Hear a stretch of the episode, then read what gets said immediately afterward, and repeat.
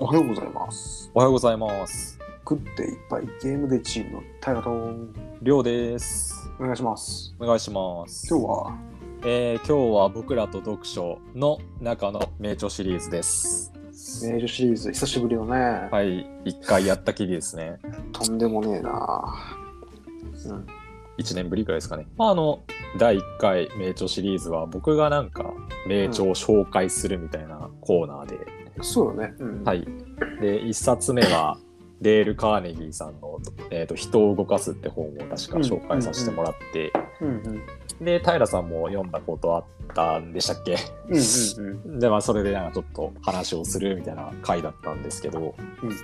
まあ今回もその第2弾という感じですねうんうんうんで今回今日今回紹介したい本がえっ、と、富山茂彦さん著思考の生理学ですうん夏。 いや懐かしすぎてさ。懐かしいですかいや激懐かしいよこんなの。激10年ぐらい前じゃないだって飲んでんの。 やばうん懐かしいな。まあなんか僕が最近家の中整理してて出てきた本で読み返したんで、ちょっとね、うんうんそれを話ししたいなと思って。うん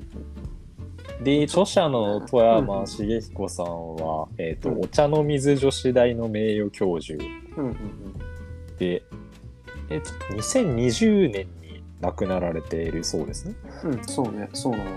めちゃくちゃ最近いでや、。そうなの、そうなの。で、なんでしょう、めちゃくちゃ、えー本、本、かなり書いてらっしゃる方ですよね。そうね、めちゃくちゃ書いてる空気の研究とか、いろいろあるよね。ずっと書き続けて最後まで、えー96歳ですね亡くなられた時の年齢がとても長生きしてで、まあ、そんな中の一つが思考の生理学でなんか僕買った時は帯になんでしょう東大京大で一番読まれた本ってああ、そうだね。うん書いてあってでこれ確かタイラスに勧められたんですよ。うん、そうだっけ。はい、なんかそのゲームで発足人はいはいはいはい。でこれ読んであって、まあ、また読み返して、まあ、どういう内容かをちょっとね平さん思い出しつつちょっと紹介したいなと思うんですけど、はいはいはい。なるほまあ、これ富山茂彦さんがそもそも何でしょうねその日本について問題提起さえしてた本で、ど。嘘 そんなあった。あなんかあの、まあ、そんな深刻な問題じゃないんですけどうんうん。なんかそのに人が何でしょうねグライダー型人間とう飛わー行機型懐かしい人間に分けられてて。あったあったあまった。あこれがどういうことかっていうとなんかそのグライダー型人間っていうのは結局風に流されてくうんというかまあなんでしょうね言われたことを忠実にやるようなうん。感じのタイプなでるほど。飛行機型人間が結局なんか自分で問題を考え解決して行動していくようなそのうんはい対比になっててはいはい。なるほど。でその当時のその学校の教育がグライダー人間を量産しちゃってるよねって話でうんうんうんで富山茂子さんちょっとこの辺懸念されてたっぽくってう著ん。なる書でほど。なるほど。うんでこのまま行くとちょっとグライダー人間多すぎるし グライダー人間が多くなっていくしなんかその人間よりもっていう秀な機械が台頭してくるからグライダー型じゃ勝てないよねって話をまず問題提起されてたんですよね。うん。はいはいはいはい。でまあそれは序章としてでまあそれより先は何でしょうね富山茂彦さんなりのなんだろう考えるためのヒントというか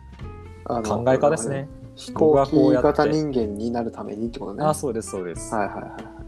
まあ、あの例として富山茂彦さんのその考え方とかをつらつらと並べられてて、うん。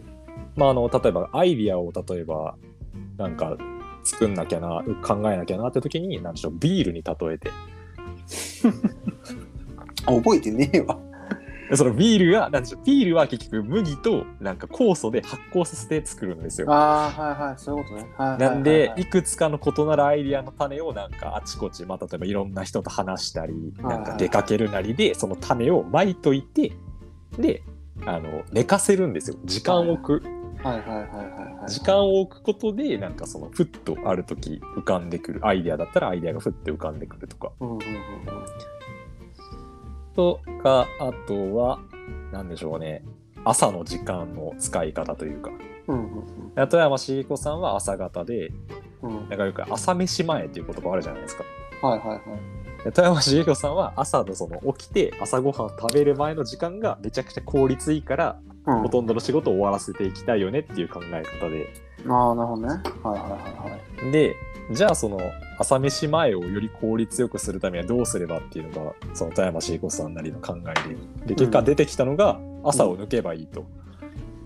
どういうことなんか朝を抜いて昼ご飯を朝食と一緒に扱えばいいよねってブランチブランチって言ってるんですけどなるほどねはいはいご飯ねはいなんでその朝朝食べない時間を長めにとってバリバリ働く午前のうちにバリバリ働くとはいはいわかるうわそれはわかるわうん忘れてたけどわかるでなんかブランチでブランチ取ったら今度は昼寝してでまた起きるんですよ昼過ぎ、うんまあ3時とかぐらいですかねそしたら次の朝食は実質夜ご飯じゃないですかうんうんなんで夜ご飯前にもう一気にブーストをかけてまた終わらせるんでことやってて、うんそういう考え方もしててうんうんうんわかるわかるなるほどねであとは忘却なんか忘れることも大事だよなんて解いててうんうんうん結局その忘れるっていうのは結局その自分にとって必要のないこと必要のあることが整理されてるんだよっていうことを、うんまあ、忘却まあ忘却はいらないものが要は消えてくるってことでうんで、まあ、それを忘却、まあ、頭の中を整理するためにはやっぱり睡眠時間をたくさん取りましょうね。はいはいはいはいはいはい整理してるんだよね頭の中にはい、そうですね。うんで、まあ、寝ることによって結局自分にとって必要なものだけが残ってくるというか、そういう感じの考えるヒントが各所につり各所に詰まってるような本になってます。なんか思考の生理学とかさはい、東大京大の生徒にすごい読まれたとかさ、はい、なんかそのある種ととっつきにくいみたいな側面あるけどあの言えばさこれさおじいちゃんが書いたエッセイみたいなそうですね。感じなんだよね、あのだから今りょうくんの話してる感じだとちょっとビジネスチックな感じかなと思われてるからちょっと違うくてはい、いおじいちゃんの書いたエッセイなんですよ。や本当にそうなんですよね。 そうあのちょっと賢いおじいちゃん、まあ、ちょちょっとちょっとどころじゃないですけどはい、ちょっと賢いおじいちゃんがあの書いたなんか自分はこうして生きてきたけどなんだろうなアイディアすげえ出るぜみたいなエッセイなんですよね。なんかあの知恵袋的な感じだあそとうそ思ってもらえればそういいです。結構断片的だからね、はい。うん、確かにだからそういった意味でだいぶ読みやすいんだよねいとやっつこきれめにちくゃいくけどちゃ読みやすかったです。あのね読んでみて。そうなのよ題名とかとっつきにくいし、本読んでみた時になんかうってなるんだけどはい。そうそうエッセイだから読みやすいんですよこれう。んう。ん、だからそこら辺も多分すごく読まれてるポイントなのかなと思うんですけどね。そうですね。うんで、これ実際のと僕、最初、初めて読んだ時から衝撃だったんですけど、うんうん、これが30年前に書かれてるってすごいなと思って、確かにああそれ今言われるとそうだねなんかまさしくなんか今の時代に当てはまるような感じというか、確かにね、これを30年前から予期して書いた富山茂彦さん、すごくねって初めて読んだ時に思って、そうね、はい。うん、確かに確かにまあなんだろうな普通に勤め人でさはい。こうやってそのなんだろうな意識して暮らせる人って多分そういないんだろうけどうん。でもなんかちょっとした時にさ、なんかこういうのがなんだろう身につくようになってくるとはい。またその勤め人が本当にいいのかなとかそういう考え方も変わってくるかもしれないからさ、ねありますね。まあまあ本は全部そういうもんなんだけどそもそも、うんうん、そういうとこいいよね。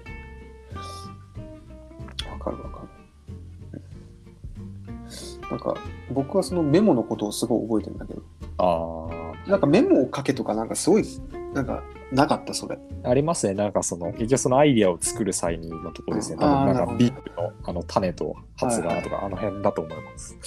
あーなんかそこで、なんかメモをとりあえず書くみたいな話があった、確かね。なんか浮かんでは消えるんで、消えてしまう前にとりあえず、なんでしょ う、紙に、紙に残しとくみたいな感じだったですね。確あか。あ、そうやね、うん。そこだけなんかやけに覚えてるわ。うん。うん、そうだそうだ。うん名著シリーズね。なんか今回もいいね。名著シリーズいいね。いや、これはもうおすすめです。皆さん。おすすめですね。まあ、あの読みやすい方なんで、皆さん、あの手に取り見たときはぜひ手に取ってみてください。お願いします。お願いします。ということで、グッドバイゲームチームは、えー毎週日曜日ですね、朝10時に配信しています。フォローを使うプラットフォームから、えー聞いてもらえると嬉しいです。お願いします。お願いします。というわけで、グッドバイゲームチームタイルと、了でした。バイバイ。バイバイ。